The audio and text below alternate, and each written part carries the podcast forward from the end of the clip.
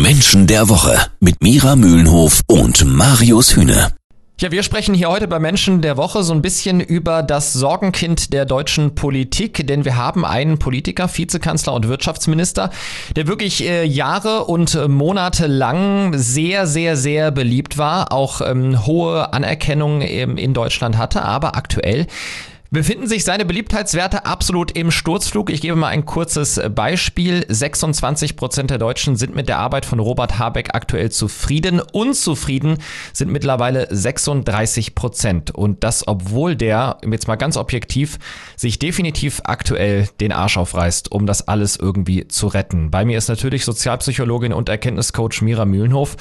Mira, was macht das mit so einem charmanten Typ wie Robert Habeck, der jetzt sehen muss, dass seine Beliebtheitswerte absolut im Sturzflug sind? Tja, also wenn ich jetzt Robert Habeck wäre, dann hätte ich das Gefühl, gerade gemäß deiner Anmoderation, ich reiß mir den Arsch auf und kriege hier nur eins auf die Mütze. So. Und das ist, wenn wir jetzt mal empathisch rangehen an die Sache und mhm. uns versuchen, in eine andere Person hineinzuversetzen, ist das kein schönes Gefühl. Denn man ahnt ja, dass die Stunden oder beziehungsweise die, äh, die Freizeitstunden und auch die Nächte von Herrn Habeck im Moment sehr knapp bemessen sind. Also ich würde mich nicht wohlfühlen damit und ich denke mal, so wird es ihm auch gehen, dem Robert Habeck im Moment. Aber wir sind uns einig, er tut ja eigentlich momentan wirklich sehr, sehr viel. Trotzdem gelingt es ihm irgendwie nicht, das auch an die Leute zu bringen. Was da kommunikativ aktuell falsch läuft, das erfahrt ihr gleich bei Menschen der Woche. Sozialpsychologin und Erkenntniscoach Mira Mühlenhof ist bei uns. Wir sprechen heute über Robert Habeck, dessen Beliebtheitswerte das erste Mal seit Ewigkeiten absolut im Sturzflug sind. 36 Prozent sagen mittlerweile, sie sind unzufrieden mit der Arbeit des Wirtschaftsministers und Vizekanzlers. Ähm, Mira, irgendwas scheint da ja kommunikativ momentan schief zu laufen. Und zwar beim Sender, bei Robert Habeck. Warum schafft er es momentan nicht, den Leuten zu erklären, was er eigentlich tut? Äh, weil ihm seine intrinsische Motivation in die Quere kommt. Also ich beziehe mich gleich mal mhm. auf, den, auf den sogenannten Blackout. Also jetzt nicht auf den Strom-Blackout, sondern auf den Blackout von äh, Robert Habeck.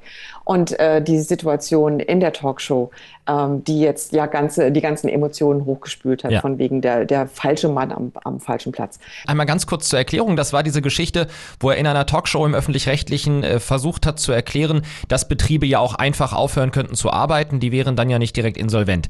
Da haben dann viele Wirtschaftsexperten hinterher gesagt, na ja, eigentlich hat Robert Habeck recht.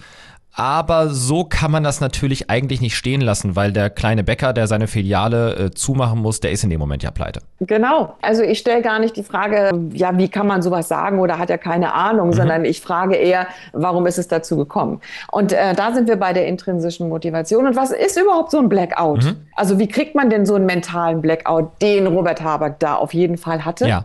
Und ähm, er hat die intrinsische Motivation Harmonie. Mhm. Das heißt, er ist nicht gut darin, der Überbringer von schlechten Nachrichten zu sein. Ach so. Und das ist das, was ihn in dem Moment ausgebremst hat. Also was wäre denn die Alternative gewesen, sich hinzusetzen und zu sagen, ja Leute, nach diesem Winter wird es einige, viele Betriebe gar nicht mehr geben. Wäre das besser gewesen? Das wäre also wäre das die bessere? Mhm. Ja, das wäre vielleicht die Wahrheit, aber wäre das die bessere Botschaft gewesen? Und da er jemand ist, dem es wichtig ist, mit den Menschen in guten Kontakt zu sein, gut anzukommen, Harmonie zu verbreiten, den Laden zusammenzuhalten, dem fällt es schwer, solche harten Dinge auszusprechen.